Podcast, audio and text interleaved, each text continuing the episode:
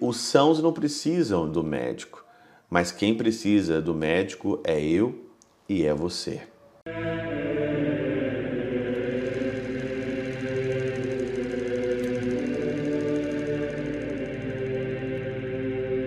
Pai, do Filho e do Espírito Santo. Amém. Olá, meus queridos amigos, meus queridos irmãos. Nos encontramos mais uma vez aqui no nosso Teoses, nesse dia 17 de fevereiro de 2024. Nós estamos então nesse sábado, hoje sábado, depois da quarta-feira de cinzas, é também chamado o sábado de cinzas, antes do nosso primeiro domingo aí da nossa quaresma. O evangelho desse sábado é de Lucas, no capítulo 5, versículos de 27 a 32. E aqui então ele mostra o evangelho, a vocação de Levi. Levi, que era um publicano, um cobrador de impostos, o Senhor passa, chama ele e ele deixa tudo e começa a seguir ali Jesus.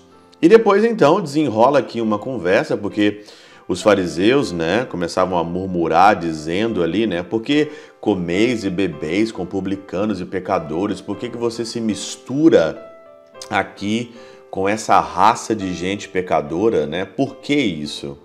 Jesus ele tem um propósito, né? E ele continua tendo esse propósito. E diz aqui o nosso evangelho, né? Jesus respondeu-lhes: Os sãos não têm necessidade do médico, mas sim os enfermos. Não vim chamar os justos, mas os pecadores à penitência.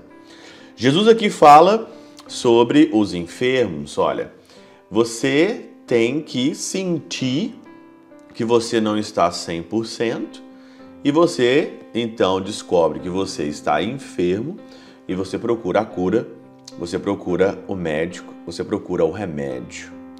Só que hoje no nosso mundo as pessoas elas não entendem que elas estão doentes, elas não sabem da doença que elas têm, elas não procuram o médico, não procuram o remédio, pelo contrário, ainda por causa dessa filáusia, desse amor que nós temos para nós mesmos, que é contra nós, a gente busca o remédio no lugar errado.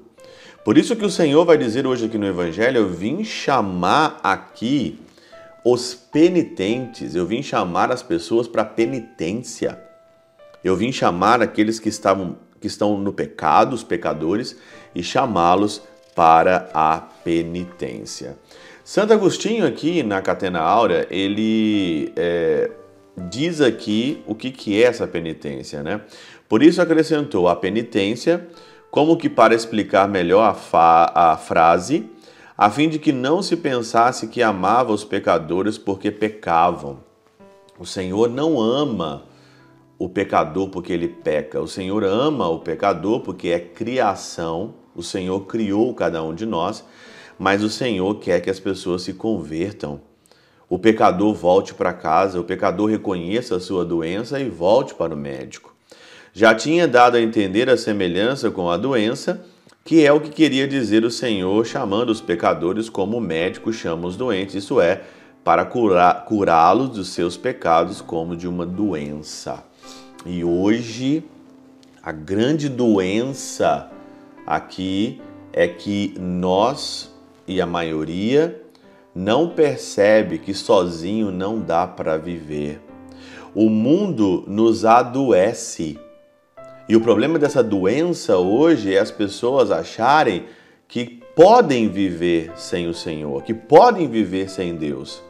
Eu posso, eu resolvo a minha vida, eu corro atrás, eu faço tudo, e eles não têm essa necessidade. Tem algumas doenças que só o Senhor pode curar a nossa vida, só o Senhor tem a cura, só o Senhor tem o remédio para certas doenças da nossa vida. Não adianta você procurar um remédio no mundo aonde você não vai encontrar, você não vai encontrar amor, você não vai encontrar misericórdia, você não vai encontrar arrependimento, você não vai encontrar ali a ternura do Senhor para curar ali a nossa vida. O Senhor então chama os pecadores à penitência. Por isso que nós aqui na nossa quaresma, nesse início de quaresma, nós fazemos penitência para a gente ordenar, para a gente se curar. O jejum, por exemplo, é a cura de várias doenças, principalmente a gula, principalmente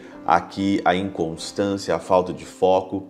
A gente fica sem aquilo, a gente fica sem outra, ou, ou, um outro alimento, ou fica sem uma determinada coisa, para a gente controlar, para a gente achar o remédio na mortificação, porque é morrendo que se vive, é morrendo para as coisas do mundo é que se vive.